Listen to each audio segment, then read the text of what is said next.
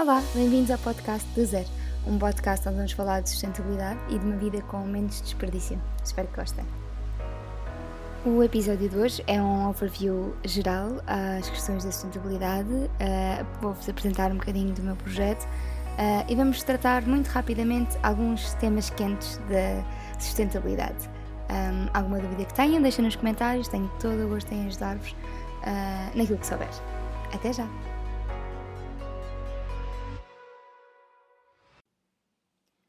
Olá, bem-vindos ao podcast do Zero. Um, é verdade, decidi fazer um podcast, pensei muito neste assunto. Uh, era uma ideia que estava aqui já a matutar há algum tempo, mas que por um, um bocadinho de irritação com a minha própria voz nunca tinha uh, tomado a decisão de agir e de ir em frente com, com o podcast, com este formato, até uh, ser convidada para o podcast do, do Gonçalo Catarino uh, e ter recebido um feedback ótimo da vossa parte um, e, e, ter percebido que este é um formato, sim, de comunicação muito, muito direta, muito simples, um bocadinho mais fácil de gerir do que artigos em posts. Um, eu tenho sempre a dúvida quando escrevo artigos de blog, porque ficam muito extensos, se alguém vai ler. O feedback que tenho é que quando leem gostam, uh, mas que são efetivamente extensos e que, portanto, às vezes não conseguem ler tudo. E fa faz, falta uh, uma maneira mais condensada e mais simples de poderem estar a fazer as coisas do vosso dia a dia e irem uh, ouvindo sobre, sobre alguns assuntos que vos interessam e que me interessam a mim também. Uh, eu não vou deixar de escrever os artigos no blog porque foi aquilo que me levou a, a, a querer ter um canal de comunicação sobre sustentabilidade. Uh, foi precisamente não haver informação suficientemente desenvolvida sobre o assunto, com fontes uh, credíveis, com referências boas, uma coisa bem estruturada. E, e, como é aquilo que eu procuro fazer, em, ou procura, a que procuro aceder enquanto consumidora, foi aquilo que decidi fazer também enquanto comunicador ou criador de conteúdos. E portanto isso não vai deixar de acontecer, uh, mas vamos ter aqui nos podcasts, um, nos episódios do podcast, uma, uma ferramenta para condensar uh, tudo aquilo que estiver nos posts. Um, não vou estar tão preocupada com autores, fontes e referências, mas sim explicar-vos aquilo que estudei uh, e as conclusões. E depois, quando quiserem ver referências, podem ir aos, aos posts do blog. Sempre que sempre que existir, porque nem sempre vou falar exatamente os mesmos temas, alguns vou pôr por aqui, vou, vou alguns temas dos blogs vou, dos blogs, dos posts vou, um, vou querer explicar por aqui, outros vou, simplesmente são temas novos, hum, dos quais gostaria de conversar convosco, são temas mais de discussão, mais de diálogo, um, e pronto, e, e, e portanto é isso que podem esperar deste, deste espaço, é um espaço de partilha um, e é um espaço de informação uh, mais leve, mais condensada, uh, mas na mesma, espero eu, uh, conteúdo interessante e de alguma maneira didático.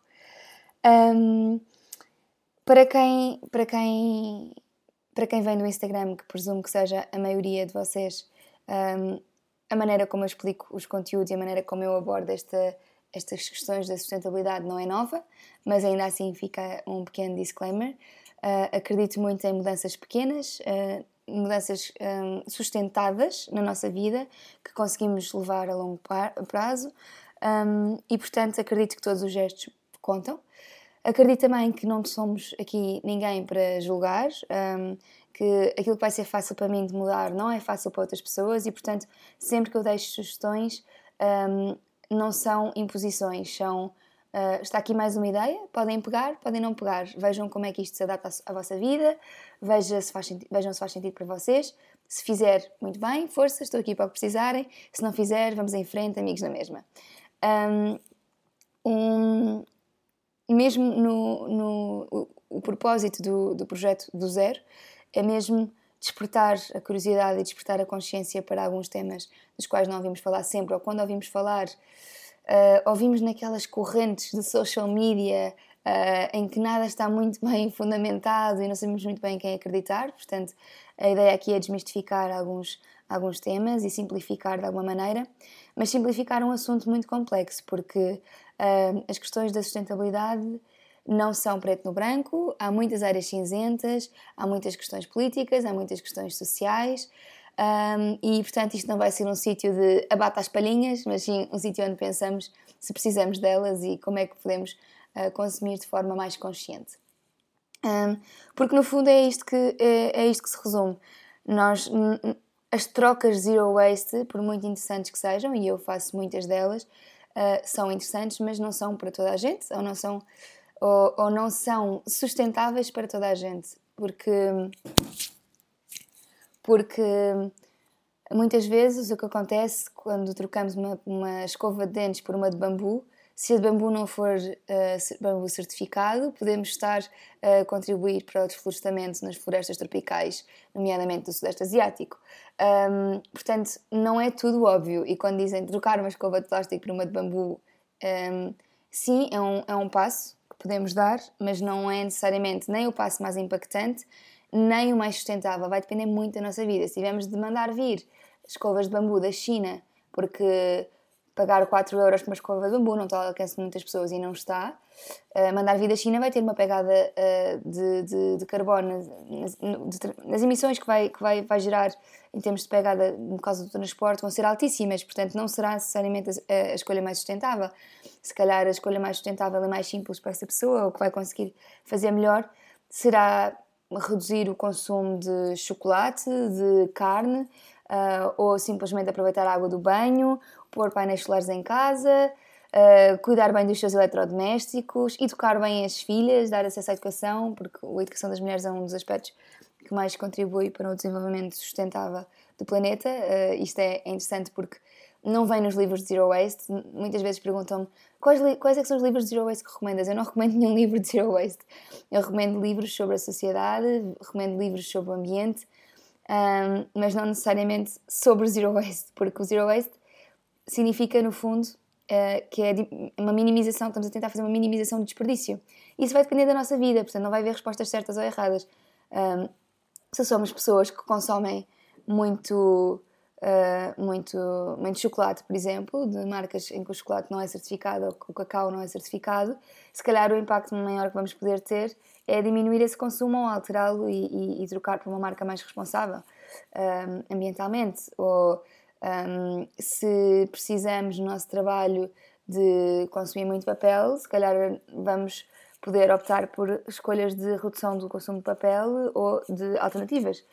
Uh, portanto, vai depender da nossa vida e nós temos de analisá-la muito bem. Aquilo que eu digo, costumo dizer, é que o primeiro gesto que, que devemos ter em conta quando queremos levar uma vida com menos desperdício é olhar para o desperdício que fazemos, ou seja, fazer uma espécie de auditoria à nossa vida, fazer uma espécie de auditoria ao nosso caixote de lixo, ver onde é que estamos a gastar mais recursos. O caixote de lixo é uma boa ferramenta, mas só nos, só nos mostra os resíduos visíveis, não nos mostra os invisíveis.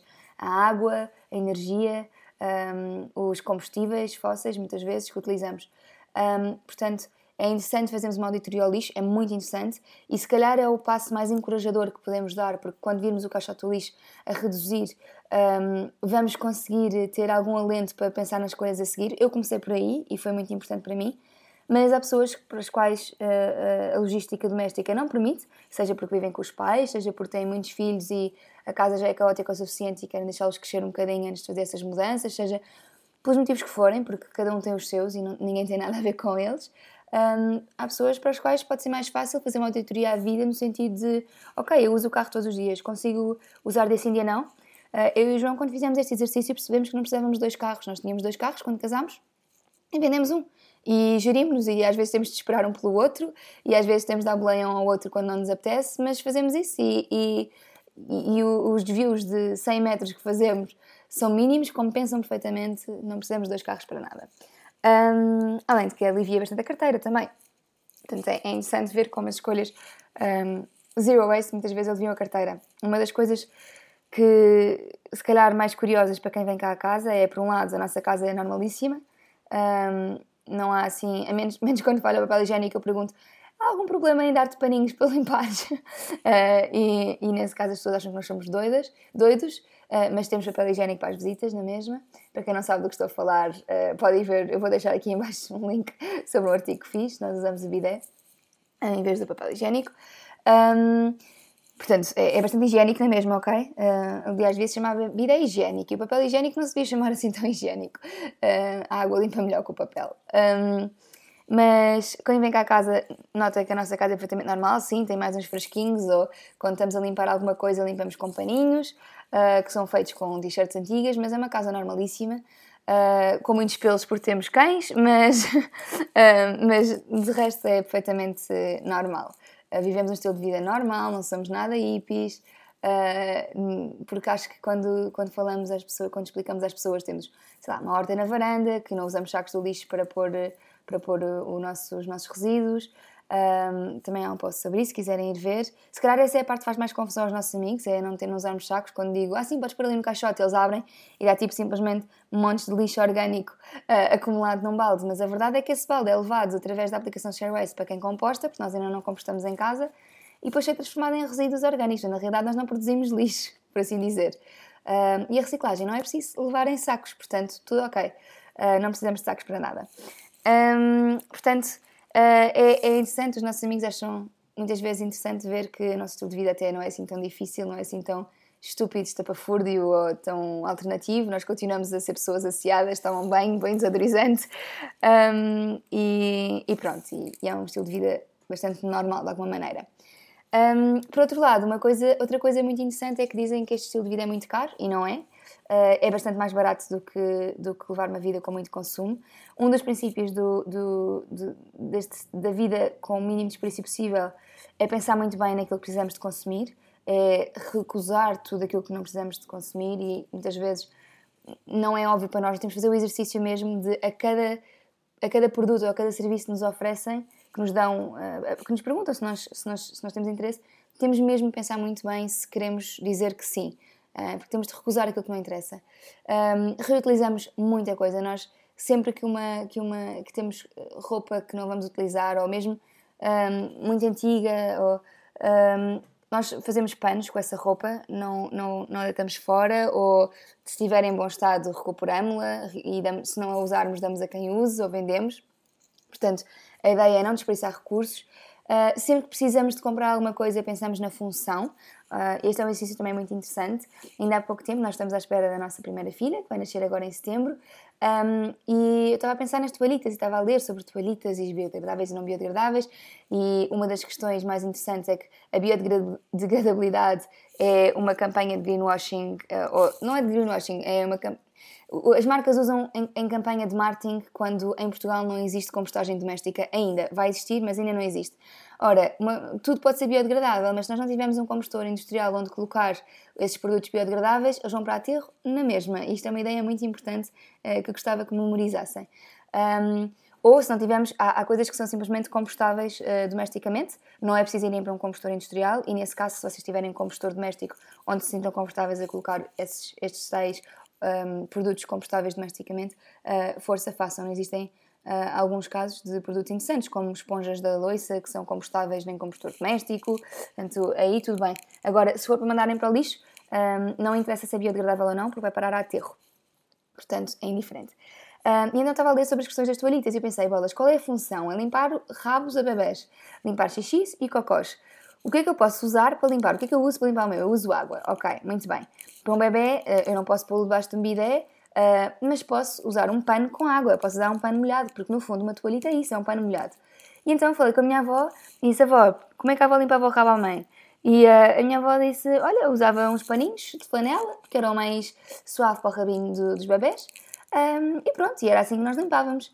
Pronto, e é isso mesmo. Disse a avó, preciso de, de lençóis velhos de flanela, ou não, minha avó não tinha lençóis velhos, não tinha, tinha só um, um, Deu-me camisas de noite velhas, daquelas que já estavam comidas pelas traças e, portanto, uh, não podiam ser, ser dadas a ninguém. E com essas camisas de noite fiz paninhos para fazer uh, dodotes para a gracinha. Vou andar simplesmente com um fresquinho pequenino, com água água de camomila. Eu não tenho de ler melhor sobre o assunto. Misturada com óleo de amêndoas doces, só para ser um bocadinho menos uh, agressivo. Um, é uma mistura que posso fazer a cada dois ou três dias. Uso um fresquinho pequenino, vou molhando lá as, as, os paninhos e é o que eu vou usar na, na nossa filha. Um, e, e, portanto, isto foi a conclusão que cheguei depois de analisar a função, porque estava a ver uh, quanto é que custavam toalhitas uh, reutilizáveis e pensava, bolas, são pedaços de pano uh, que custam 10, 10 pedaços de pano custam 12 euros.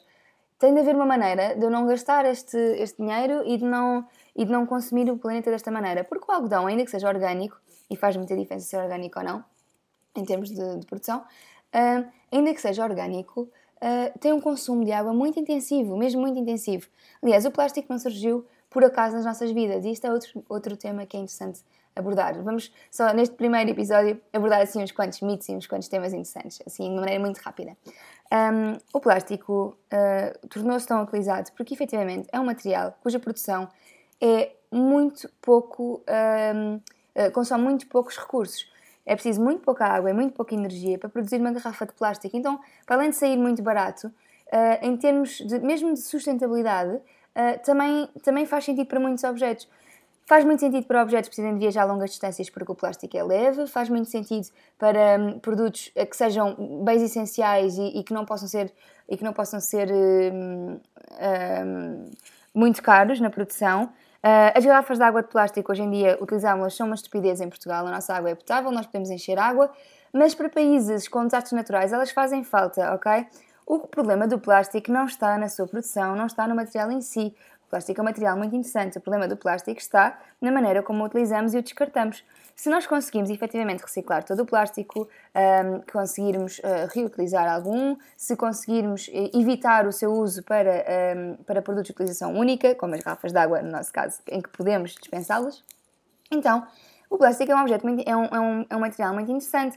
Nós não temos é de consumir nada em plástico descartável. Porquê? Porque nós não temos capacidade de triagem nas nossas centrais de triagem e reciclagem para reciclar todo o plástico que produzimos. Muitas vezes os países mais desenvolvidos vendem ou exportam para os países subdesenvolvidos o lixo e depois eles, deixam-nos simplesmente em aterros ao, ao, ar livre ou simplesmente em rios, como acontece na Índia, como acontece na Indonésia, um, em que deitam, deitam o lixo todo para os rios e para o mar, porque é o que eles têm à disposição, eles não têm capacidade de tratamento deste, destes resíduos e, portanto, estes resíduos vão acabar a ter um destino muito infeliz, que é a criação, que é, que é o destino das ilhas de, de plástico do, do, que temos no Pacífico e, e, e, eu acho que não estão só no Pacífico, são, neste momento são duas ou três, já estão identificadas, a maior é a do Pacífico. Um, e, portanto, o problema não está no plástico, mas sim uh, no, na maneira como nós tratamos uh, e descartamos, ou mantemos e descartamos uh, o, o, plástico. E isto é válido para qualquer, para qualquer outro, outro material. Nós, neste momento, temos o problema com o plástico porque é o plástico que usamos no nosso dia a dia. Se nós usássemos, substituíssemos todo o plástico de utilização única, todas as embalagenzinhas de comida que compramos, de esparguete, de arroz, de carne, de peixe, de hum, queijo, do que quer que seja, substituíssemos por, por embalagens de vidro, que também deitaríamos fora da mesma maneira que temos o plástico, eu atrevo-me a dizer que teríamos um problema se calhar maior. Não em termos de, de ameaça à biodiversidade marinha, um, mas porque a produção do vidro é muito uh, intensiva em termos de recursos. É necessária muita energia e muita água para produzir vidro. E o vidro é infinitamente reciclável, sim, mas reciclar vidro é mais caro do que produzi-lo de novo, o que significa que não há assim tanta reciclagem de vidro. Em Portugal, pelo menos, ela é bastante baixa, existem países onde chega aos 100%, o que é muito positivo, um, mas depois também implica que devemos, devemos comprar um, produtos feitos com vidro reciclado, ok? Um, mas eh, que é para compensar, não é? Porque é efetivamente mais custoso. O, o, o, metal também é infinitamente reciclável, é mais barato reciclar do que produzir novo, portanto é um material muito interessante, é muito leve, portanto um dos problemas do vidro é que o transporte do vidro uh, sai em termos de emissões muito mais pesado para o ambiente, porque transportar vidro é muito mais pesado do que transportar plástico, mas o metal efetivamente é um, é um produto muito interessante em termos de, de transporte, em termos de reciclagem, em termos de produção, embora tenha alguns problemas, a o, o alumínio novo, a extração do alumínio novo eh, pode acarretar alguns problemas. Portanto, não há um material que seja 100% uh, eh, bom, porque todos eles têm consequências. Vocês podem pensar, ah, madeira, e a madeira é um material natural. Sim, é um material natural que vem das florestas, do abate das florestas, e portanto as florestas são um dos nossos maiores aliados, eh, sobretudo as, as boreais e as tropicais, para combater o, o efeito estufa, porque conseguem absorver muito carbono, muito CO2, muito dióxido de carbono, um, e portanto também estar a destruir florestas para fazer objetos só em madeira pode não ser a, a solução mais interessante. Portanto, um, qual é a alternativa aqui? É comprar uh, madeiras de florestas certificadas pela FSC ou, um, portanto, aqui a, a questão é nós temos de pensar muito bem no consumo que queremos fazer, porque tudo aquilo que nós decidimos consumir tem um impacto para o ambiente. Um, e como tal, uh, vai, vai, vai, vai, vai ter. Não vai ser isento de problemas, seja plástico, papel, vidro. Não falei do papel, mas o papel também temos de abater árvores, não é? Para o fazer. E o papel é, é reciclável se não tiver molhado ou com gordura. Uh, mas se estiver uh, engordurado ou, ou, ou, molhado, já não pode ser reciclado porque perde as suas propriedades que permitem fazer a reciclagem, porque já absorveu a água e, portanto, já não conseguem tratá-lo para ser reciclado. Um, portanto, há, há, há, muitos problemas uh, e, o, e, a produção de papel também é mais pesada do que a produção de plástico em termos de consumo de água e de energia. Portanto, há aqui, há aqui várias questões e depois depende se o papel é feito com energias limpas ou energias renováveis ou, ou, hum, ou se é feito com, com energias que vêm de combustíveis fósseis e depende uh, se a água utilizada... Há, há, muitas variáveis. No outro dia tive uma conversa com a Kaylee, a fundadora da Catalyst e da Cleonice. Uh, também, ela também tem um episódio com, com o Gonçalo e depois começámos a estar em contacto e conversámos no outro dia. E ela dizia uma coisa que, hum, em que eu acredito muito também. Uh, ou, ou, não é uma questão de acreditar, é, é isto é, é, é, factual. Se queremos pensar em sustentabilidade, temos de pensar em todos os pontos em que o produto toca, em todos os aspectos da sua cadeia de valor, desde uh, a produção da matéria-prima até ao descarte, à manutenção, uh, tudo interessa aqui. Um, quando, quando pensamos numa t-shirt, por exemplo, porque a, a Kaylee está muito ligada a questões de moda, uh, portanto podemos pensar neste exemplo, quando pensamos numa t-shirt interessa saber em que condições é que o algodão foi produzido, quais, como é que estavam os trabalhadores, uh, quais eram as condições dos trabalhadores, se são expostos a pesticidas ou não, porque isso vai ter impacto na sua vida. Um, podem, existe uma, uma taxa de incidência de cancro em produtores de algodão uh, não orgânico um, muito elevada em países subdesenvolvidos, onde eles não têm condições, onde têm, não, não vão conseguir ter acesso a, a, à saúde. Isto depois vai ser uma espiral, porque a população que não tem um, eh, coisa, acesso a coisas tão básicas como saúde e educação não vai ter a sustentabilidade um, como uma prioridade na sua vida. Portanto, isto é uma questão muito importante pensarmos. Nós não podemos exigir que populações que não têm o básico pensem em, em, em, questões extra pessoais e extra familiares. Uh, pensem na pirâmide de Maslow, nós temos de ter algumas condições garantidas na nossa vida para conseguirmos chegar a outras, é uma questão de prioridade.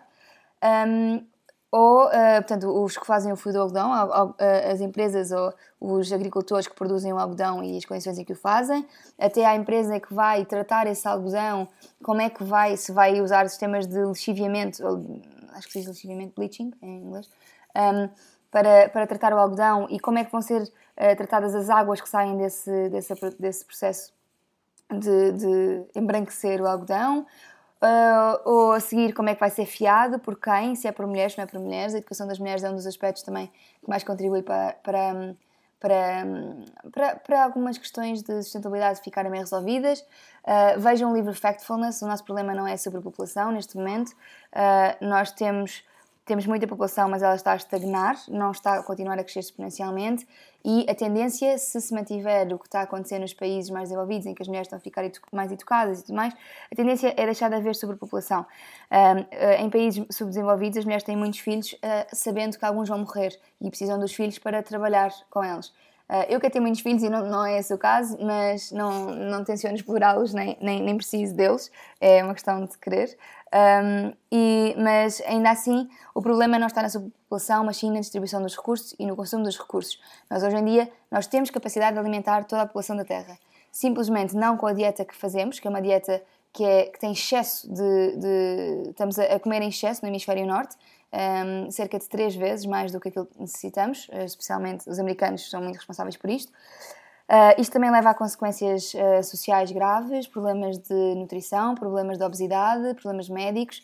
Uh, mais uma vez, esses problemas vão se sobrepor aos problemas de sustentabilidade em termos de resolução um, para, para, a vida de cada um. E, portanto, temos aqui todo um, um, conjunto de fatores nós pensamos o que é que um, o, que é que, o que é que a plantação de algodão na Indonésia e a taxa de incidência de cancro nos agricultores tem a ver com sustentabilidade? Tem muito a ver.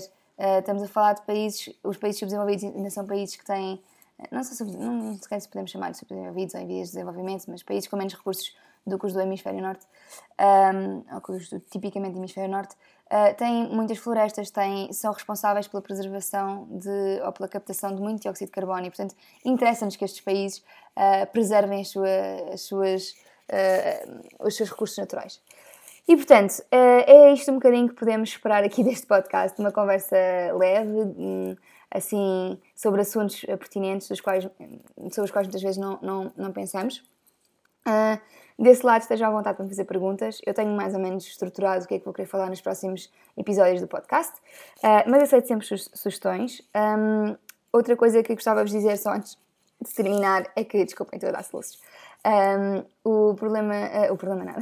Antes de terminar, gostava de vos dizer que é possível algum destes episódios virem a ser patrocinados.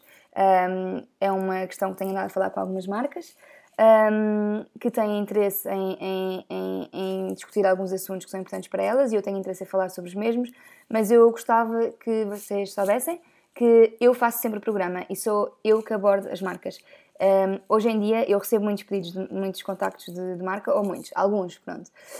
Um, não o suficiente para poder viver só disto, mas, uh, mas recebo alguns contactos um, e, e, é muito raro eu aceitar uma proposta. Até hoje aceitei duas. Mas então o que eu prefiro fazer é ao contrário.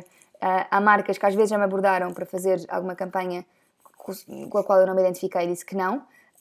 não às vezes por causa da marca, mas por causa da campanha.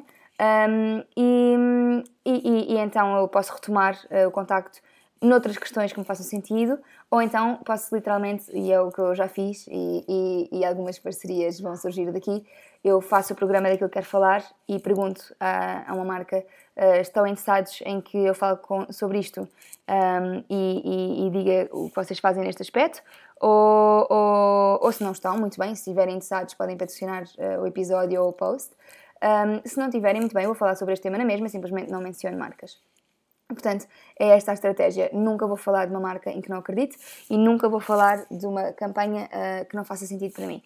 Um, e por último, um, porque não quero estar muito dependente também de marcas um, para nada e quero continuar a ter a minha liberdade de falar sobre os temas, tenho também duas formas de vos incluir uh, aqui neste em tudo no meu trabalho. Uh, tenho um Patreon Portanto, vocês podem ser meus patrons se quiserem, não há obrigação absolutamente nenhuma, os meus conteúdos são gratuitos, vão continuar a ser gratuitos, mas uh, eu, por exemplo, gosto de, gosto de, de, de ajudar uh, os criadores de conteúdos de que, de que, de que gosto uh, e, e sinto-me bem quando faço, portanto, pensei, se eu o faço, não vou estar a pedinchar a ninguém, mas Uh, vou, dar, vou dar abertura às, às, pessoas para fazerem também, se quiserem. Tenho o Buy Me a Coffee, tenho o Patreon, eu vou deixar os links aqui em baixo.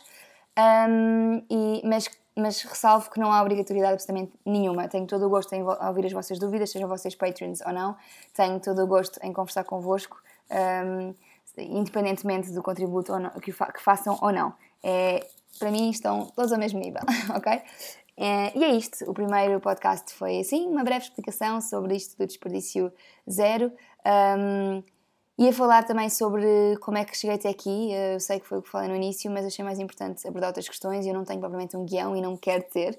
Um, mas abordo noutro, noutro, noutra altura.